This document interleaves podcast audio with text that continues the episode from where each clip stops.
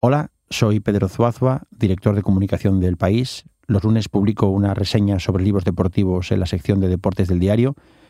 La última que publiqué habla sobre el libro Una vida plena, en el cual se narra la historia de Juan Carlos Unzué, deportista que hace unos meses anunció que padecía ELA. Titulé la reseña La mirada de Unzué. En su etapa como futbolista, a Juan Carlos Unzué, exportero de Osasuna, Barcelona, Sevilla, Tenerife y Oviedo, lo miraban por la calle y lo saludaban.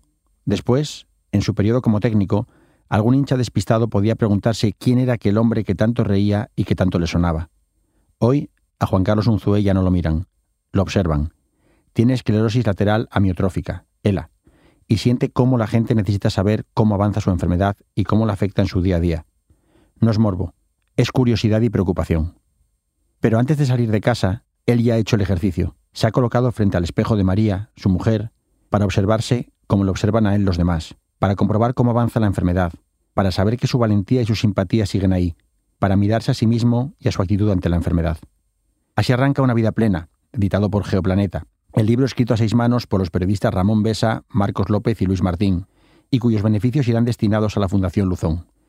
Con la participación de Unzué y la de varios excompañeros, dibujan un perfil de una persona principalmente alegre y valiente, dinámica e innovadora, resistente y generosa, Luis Enrique, por ejemplo, recuerda que cuando salían a entrenar con la bici tenía que pedirle que parara.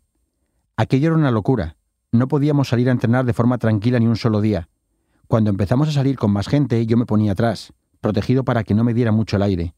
Y él se destacaba para ir siempre primero, dar relevos a todo el mundo, como si fuera un depósito de energía del que chupábamos todos. Recuerda en el libro El seleccionador nacional. Más allá de la intensidad certera del relato, de la buena pluma y de lo bien que cuenta la historia de Unzué, hay en el libro una parte importantísima de divulgación y defensa de la investigación científica, también de la labor de los profesionales sanitarios. En el capítulo El paciente 00165125530, la narración invita al lector a pasar una jornada en el hospital y saludar a Andrea, la mejor enfermera del mundo, o compartir un rato con Covadonga, otra paciente, o entender cómo funciona la medicina y qué se siente cuando se entra en ese cuarto por el que nadie tiene la certeza de que no pasará. Un testimonio de plenitud y entereza, un texto de elogio de la vida en el momento en el que todo empieza a derrumbarse.